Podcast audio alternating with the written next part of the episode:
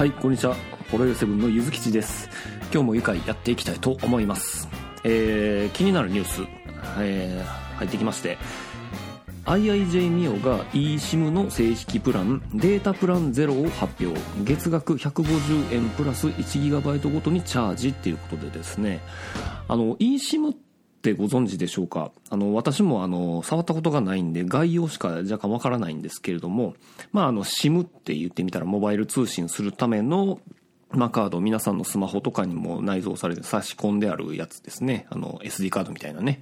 えっ、ー、と、あれが、いわゆるその、うん、バーチャル化して、その、スマホ自体にその書き込み可能な SIM カード的なものがすでに入っていて、で、それに対応したキャリアが、まあ、そういうキャリアと契約することによって、そのキャリアの情報をそこに直接書き込むことによって、まあ、SIM カードの抜き差しとかが必要なく、まあ、すぐにそのモバイル通信をすることが可能になるっていうことで、まあ、あの、徐々にその対応のスマホとかも増えてきているっていうところであります。まあ、よくあるのは、その、まあ、物理的な SIM カードを差し込んでおいて、で、追加でその eSIM が内蔵されている機種については、別でそのダブルスタンバイで、まあ、eSIM の契約をして、まあ、場合によって、その eSIM の方に切り替えたり、本来の SIM の方に切り替えたり、みたいな感じで、まあ、使い道を変えるっていうような使い方ができるっていうところですね。で、それを、まあ、IIJ ミオの方が、えっ、ー、と、結構先取って eSIM の方の正式プランを開始したということです。前々からなんかベータ版っていうのはやってたらしいんですけれども、ついに正式版が発表されたっていうことですね。まあ正直あの、自分にはあんまり関係ないことかなとか思ってたんですけれども、ちょっとある事情をきっかけにこれ非常に気になっております。で、このサービスの内容をざくっと説明すると、えー、データプランゼロで、えっ、ー、と、月額料金、基本料金ね、びっくりしますよ。月150円。おい、これすごい。で、えっと、データプランゼロっていうことなんで、いわゆるスタートはゼロからっていうことなんで、要は何も使わなければ150円っていう感じなんですね。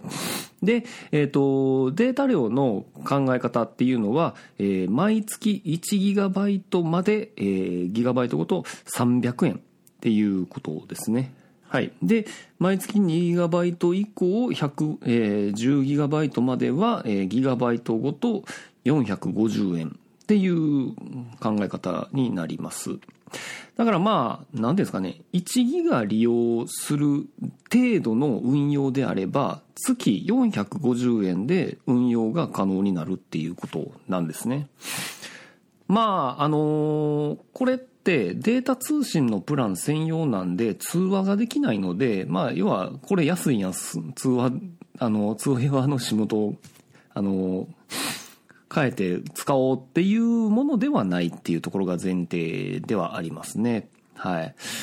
で、まあ、要はこの運用がちょっといいなって思った理由としては、あの、実はちょっと今月ね、あの、ちょっと娘がちょっとまだ入院しちゃいましてね。で、今日、えっ、ー、と、退院してきてくれたんですけれども、やっぱりその入院中がね、かなりあの、やっぱ不自由なんですね。で、特に今なんかあのコロナの影響で、面会自体も原則禁止っていう形で、ちょっとあの、嫁さんがもう付きっきりで、まあ5日6日間、えー、ずっと一人で、あの、看病をしてくれてたんですけれども、やっぱりそういう時のね、あの、やっぱ子供をあやすであるとか、暇つぶしであるとかっていう部分については、やっぱどうしてもそのモバイル通信料っていうのが非常に使うことになってしまうんです。どうなんでしょうね。その、近所の、その、大きな病院でさえも、あの、Wi-Fi って多分公開されてないケース多くないですか？で、今回入院した病院も、やっぱり、まあ多分医療機器関係の影響もあるんでしょうから、まあ Wi-Fi って使えない。だからもう仕方なくそのモバイル通信を使うしかない。で、最近は、なんていうんですかね、NHK プラスとかっていうアプリも、あの、配信されて、あの、あんまり、うん、堂々と、なんですかね、いないいないばとか、お母さんと一緒みたいなものを子供に見せて、まあ、暇つぶしさせることができるっていうところはありがたいんですけど、やっぱりあのデータ容量があの、かなりかさむなっていうことで、あの、やっぱり結果として今の時点で、えー、今契約してる回線の残りギガ数、残り1ギガなんですよね。で、あのー、ここでまあ言ってみたら、その、容量追加すりゃええじゃんって思うじゃないですか。で、まああの、チャージしたことある人はわかると思うんですけど、このボリュームをチャ、あの、ギガをチャージするっていうこのコストの高さよって思うんですけど、例えばこのビッグローブも、えっ、ー、と、モバイルの、えっ、ー、と、料金ですね。100メガバイトあたり、100メガバイトですよ。300円税別です。すごないですか？100メガを300円で買わんとダメなんですよ。これはね、さすがにきつい。1ギガ買ったら3000円ですからね。おかしくないですか？あの、こちらは12ギガを基本、あの、容量でけあの、契約してて3000円ちょいぐらいなんですけど、なんで、その月途中のブーストで、そんだけあの、インフレ起こすんかっつう話ですよね。まあ確かに、その、それが、ボリュームチャージが安かってしまったら、まあみんな気軽に、あの、容量を追加してしまって多分帯域を切迫しちゃうんでしょうね。だから、あんまりおいそれとこのチャージは使ってほしくないがための高値やとは思うんです。はい。まあそこはまあ、企業側の都合っていうのはまあ、まあ理解した上での文句は言ってるんですけどね。はい。だからそこの足踏みがちょっと嫌だなって今回ちょっと思ってしまった矢先にこの19日にこの IIG ミオがこの eSIM プランっていうのをまあ出してきてくれたっていうところ。だから今の1ギガ3000円っていうところを考えると、えっ、ー、と、まあ言ってみたら eSIM 契約しとけば、要は450円でその1ギガ使えるわけなんですよ。で、2ギガ以降は確かに450円単位で増えていくんですけど、まあまあ、1ギガ増やすぐらいやったらね、あの、既存の MVNO とかで1ギガ増やすぐらいやったらもうそんなん大したもんじゃないですしっていうところはあるので、だとしたら、どうなんやろこの eSIM っていう部分を生活の中に取り入れてもいいんかなっていうことをちょっと考えております。ただ、まあ、ここのコストとしては安いっていうのはまあ分かりました。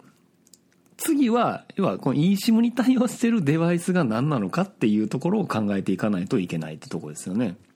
で、ここがやっぱりちょっとネックで、やっぱりあの、まだ eSIM 対応のスマホであるとかタブレットっていうのはなかなかなくて、えっ、ー、と、もうちょっとごめんなさい、もう Apple 専、Apple 縛りでちょっと解説するとですね、えー、対応機種っていうのは、えー、スマートフォン、あえー、iPhone だけで言ったら iPhone XS シリーズ以降、10S、10S Max、10R で11シリーズですね。だけしか対応してない。で、えー、私の iPhone は10なので、えー、対応してない。惜しいっていうことで、まあちょっと無理やなっていうところですね。はい。で、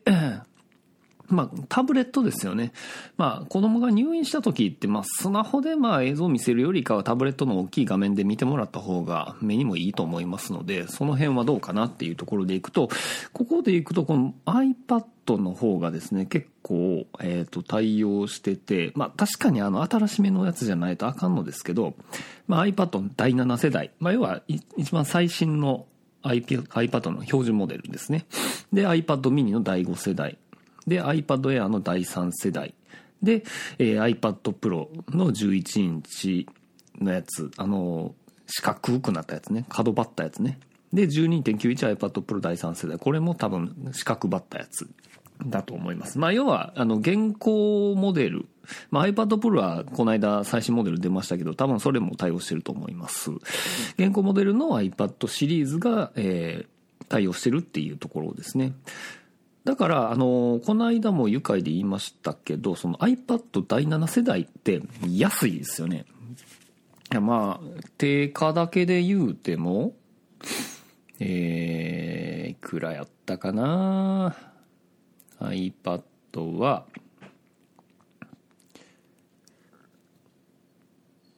iPad は、まあ、34,800円から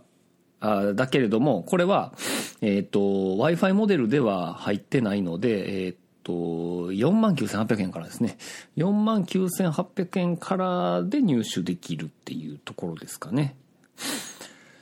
まあ、それであってもまあ、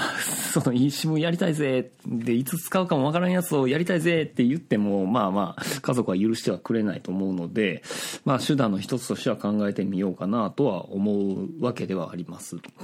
ただ、ここに来てついにその iPad のそのセルラーモデルの必要性っていうのが分かってきたなっていう気はしましたね。だからこういう急な病院での看病のお供っていうところで、まあ、自宅ではないどこかの、まあ、モバイル通信をしないといけない環境で使うっていうことを想定してのこの eSIM プランっていうのは非常にいいことじゃないんかなと思います。で、えー、っと、ここでちょっと気になるのは、まあ、めったに使わないっていうことになるわけじゃないですか。だから、たかだか、まあ、その月150円とは言っても、全く使わない月に150円払うっていうのも納得いかんと思うので、えー、一応これね、あの、最低利用期間は、えっ、ー、と、契約月の翌月末までっていうことになってるので、まあ実質2ヶ月でいいんかな。まあ、要は、300円っていう部分を支払うっていうところと、初期費用が3000円かかってしまうっていうところで、まあちょっと運用の仕方をいろいろ考えないといけないなっていうところはあるんですけれども、えっ、と、例えばね、まあ、の、今私の家族構成の中でのスマホでは eSIM が使えるモデルがないんですけれども、仮に iPhone XR 以上で eSIM が使えるケースであった場合は、例えば、あの、メインで使ってるキャリアの、まあ、契約形態の容量プランを1段階減らしておいて、で、eSIM を契約しておくと。で、まあ、あのまあ、メイン回線としては、まあ、1000円単位ぐらいでは、まあ、安くなるでしょうから、で、別途 eSIM を契約しておいて、デュアルスタンバイしておいて、で、まあ、足りなくなったら eSIM の方に切り替えて、通信はそっちで賄う、みたいなことであれば、もしかしたら多少は、その、月額料金っていうのは減るかもしれない。だからまあ、意外と通信使わなかったなってなった場合は、まあ、IAJ ミオンの150円だけで済むっていう話、まあ、チャージするよりかは断然マシみたいな感じになってきますわけですから。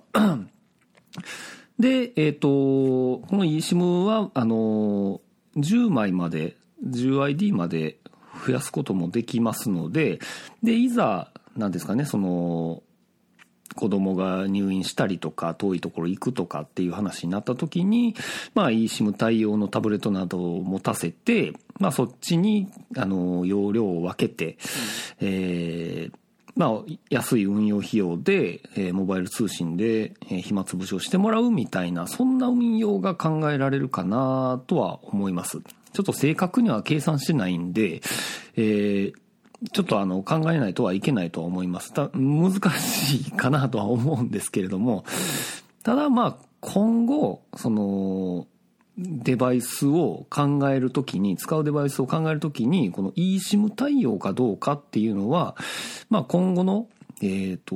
月額コストの、まあ、削減っていう部分については、えー、ちょっと一向の余地があるんかなっていうのを思った次第であります。はい。まあ、結構、ね、あの、シム2枚とかってね、なんか手だれの人がやるものだとばかり思ってたんですけど、結構ここまで安い値段で提供してくれると、なんかいろいろ考える余地あるなって若干楽しくなってきますね。はい。だから皆さんもね、あの、こういうサービスもあるよっていう中で、今後の使うデバイスっていうのを考えてみたらいかがかなと思った次第でございます。はい、それでは、愉快の方終わります。ありがとうございました。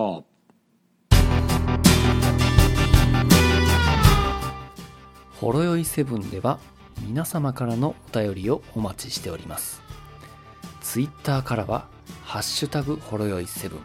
シャープ HOROYOI7 メールではラジオドットほろよい7アットマーク Gmail.com radio ピリオド horoyoi7 アットマーク gmail.com ブログ本文にあるメールフォームのリンクからもメールが届きます。読まれた分だけテンション上がります。